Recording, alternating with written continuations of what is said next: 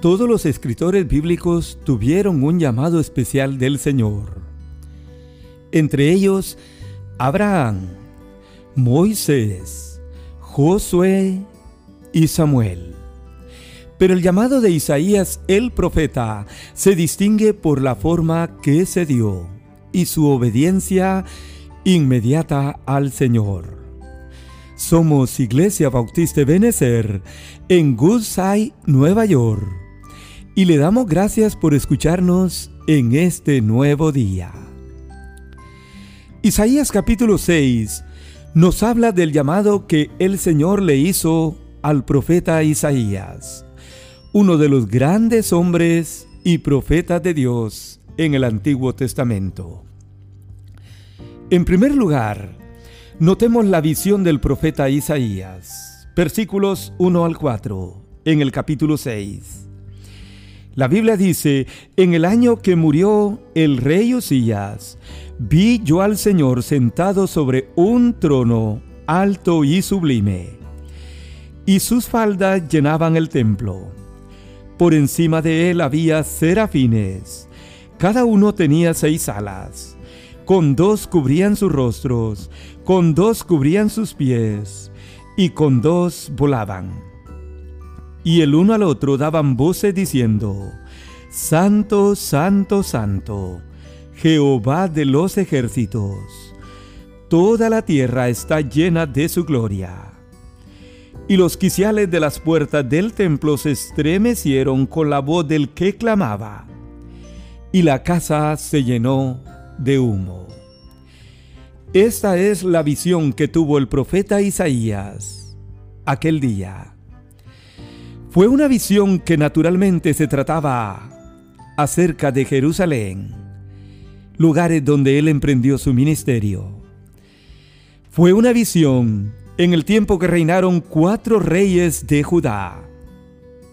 Isaías 1.1 dice que eran Usías, Jotán, Acaz y Ezequías, reyes del reino del sur. Pero la visión de Isaías fue en un momento triste de la historia judía. La Biblia dice que el rey Usías había muerto. Su reinado lo vemos en 2 de Crónicas 26. Usías empezó a reinar de 16 años y reinó 52 años e hizo lo recto delante de Dios. Fue famoso y poderoso pero murió un día de lepra en la frente tras desobedecer al Señor. Esto nos muestra que todos los reyes o gobernantes del mundo mueren, terminan su vida, terminan su reino, pero el Rey de Reyes es eterno y permanece para siempre. Esta visión de Isaías fue muy bonita e interesante, parecida a la de Juan en el libro de Apocalipsis. Aquí en Isaías notamos la presencia del trono, el aspecto de los serafines, que por cierto eran ángeles en la presencia del Señor, el canto que ellos entonaron y los cimientos del templo que Isaías presenció. La Biblia dice que él vio al Señor sentado sobre un trono alto y sublime. Pero Isaías 57:15 nos relata lo siguiente. Porque así dijo el alto y sublime, el que habita la eternidad y cuyo nombre es el santo. Yo habito en la altura y la santidad y con el quebrantado y humilde de espíritu, para hacer vivir el espíritu de los humildes y para vivificar el corazón de los quebrantados. Interesante versículo que señala al Señor aquí como el alto y sublime.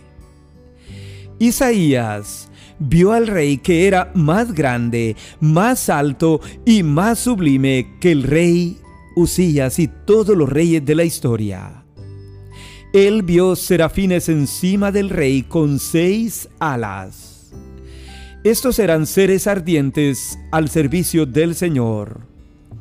La Biblia dice que ellos están enfocados en la santidad y adoración al Señor como se ve en Apocalipsis capítulo 4 y versículo 8 donde la Biblia dice, y los cuatro seres vivientes tenían cada uno seis alas, y no cesan día y noche de decir, Santo, Santo, Santo, es el Señor Dios Todopoderoso, el que era, el que es y el que ha de venir.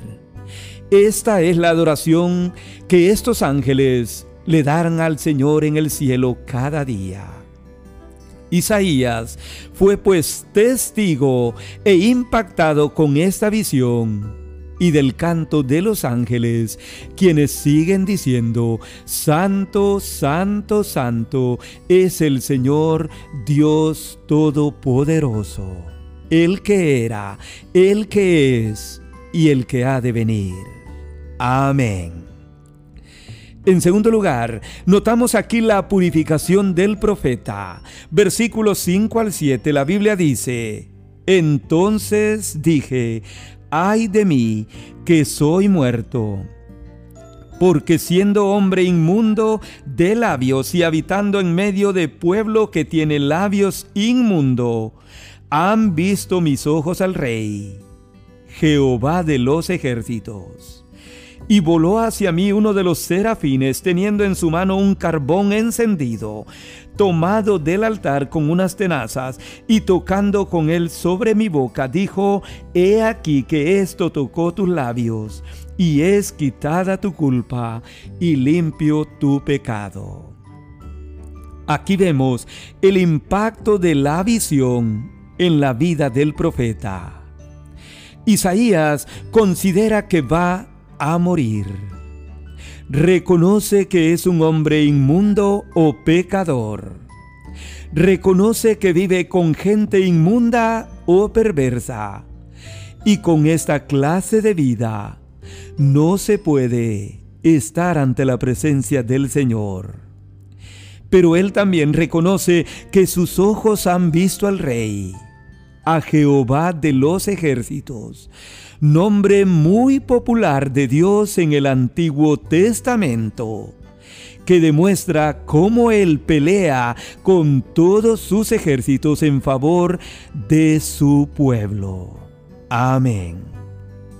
La Biblia dice que vuela hacia Isaías, uno de los serafines, quien toca sus labios, lo santifica, lo purifica y le dice, le es quitada su culpa y limpio su pecado. Es que muy pronto él iba a ser llamado a un ministerio. El Señor le estaba mostrando esta visión con un propósito que se va a mencionar a continuación. Pero era necesario que este hombre, que este profeta del Señor, fuera santificado, fuera quitada su culpa y limpio su pecado. La Biblia dice en Primera de Juan 1:7 que la sangre de Jesucristo su hijo nos limpia de todo pecado y quita toda maldad. Amén. Si usted, amable oyente, quiere ser limpio de su pecado y quiere que su maldad sea borrada, esto solamente es posible con la sangre preciosa del Señor Jesucristo, quien es único y suficiente para limpiarnos de todo pecado y quitarnos toda maldad. En último lugar, encontramos en los versículos 8 al final la misión que el Señor le da al profeta Isaías. Ya él ha recibido una misión. Ya él ha sido purificado, ha sido santificado y el Señor lo ha apartado para un ministerio, para una misión la Biblia dice, el versículo 8, después oí la voz del Señor quien decía, ¿a quién enviaré y quién irá por nosotros? Entonces Isaías responde, heme aquí, envíame a mí. Y el Señor le dijo, anda y dile a este pueblo, oíd bien y no entendáis. Ved por cierto, mas no comprendáis. Engruesa el corazón de este pueblo y agrava sus oídos y ciega sus ojos, para que no vean con sus ojos, ni oigan con sus oídos, ni su corazón entienda, ni se convierta, y haya para ellos sanidad. ¿Sabe usted por qué dice así? Porque naturalmente Isaías iba a emprender un ministerio. La Biblia dice que él oyó la voz del Señor, quien necesitaba enviar a alguien para anunciar su palabra, para hablarle a Judá, a Jerusalén. Y aquí está. Isaías, el gran profeta del Antiguo Testamento, quien responde al llamado del Señor diciendo, heme aquí, envíame a mí, Señor. En otras palabras, Él dice, aquí estoy listo para hacer este ministerio. Él recibe una orden del Señor de predicar, aunque no sería oído. Eso es lo que da a entender los siguientes versículos, o sea, nueve al final. Isaías hizo un gran ministerio. Durante el tiempo de el gobierno de cuatro reyes en el reino del sur, en Judá y en Jerusalén. Mas lamentablemente no fue escuchado, no fue oído, no fue atendido sus palabras. El pueblo nunca se convirtió a Dios, no se volvieron al Señor y consistieron, continuaron en idolatría y en pecado delante de Dios. La Biblia dice que esto lo hizo él hasta que las ciudades fueren desoladas y el Señor iba a echar lejos a los hombres, hablando del castigo inminente que vendría sobre todo Judá y sobre Jerusalén. Amable oyente, yo le pregunto a usted, ¿acaso no es lo mismo el día de hoy? Los predicadores, los pastores, que hemos sido llamados al Señor para anunciar su nombre, predicamos, anunciamos, hablamos y decimos lo que el Señor quiere que digamos. Pero la gente no entiende, la gente no quiere escuchar, la gente no quiere convertirse al Señor y abandonar sus malos caminos. Eso lamentablemente pasa aún entre su pueblo, entre su iglesia, quienes hasta el día de hoy muchos de ellos no siguen escuchando la palabra de Dios que se envía a través de quienes predicamos el mensaje del Señor. Todo esto tendrá un final un día, amable oyente. Aquel día tuvo un final. Dios terminó el ministerio de su siervo, pero también terminó castigando a Judá y a Jerusalén. Hoy será lo mismo, amable oyente. Nosotros predicamos hasta cuando el Señor diga que se termine. Y así será. Es necesario, por tanto, que usted escuche la voz del Señor, que usted atienda el mensaje que predicamos y que su corazón se convierta al Dios vivo y al Dios verdadero. En conclusión, amable oyente, el llamado de Isaías tiene aspectos claves para nuestra vida. Primero, la presencia del rey en el trono sigue siendo real. El Señor está ahí. Segundo, ante su presencia solo es posible estar con una vida santa y agradable delante de Él. Tercero, Él sigue aún llamando a hombres y mujeres para conocerle, para santificarse y para servirle en su obra. Pero hay condiciones que cumplir. Usted necesita conocerle, santificarse, escuchar el llamado y a servir al Señor. Yo deseo que el Señor le bendiga y que usted en este día escuche su voz, su llamado y pueda venir a Cristo como el Salvador de su vida. Que Dios le bendiga y gracias por escucharnos en este nuevo día que el Señor nos da de vida. Amén.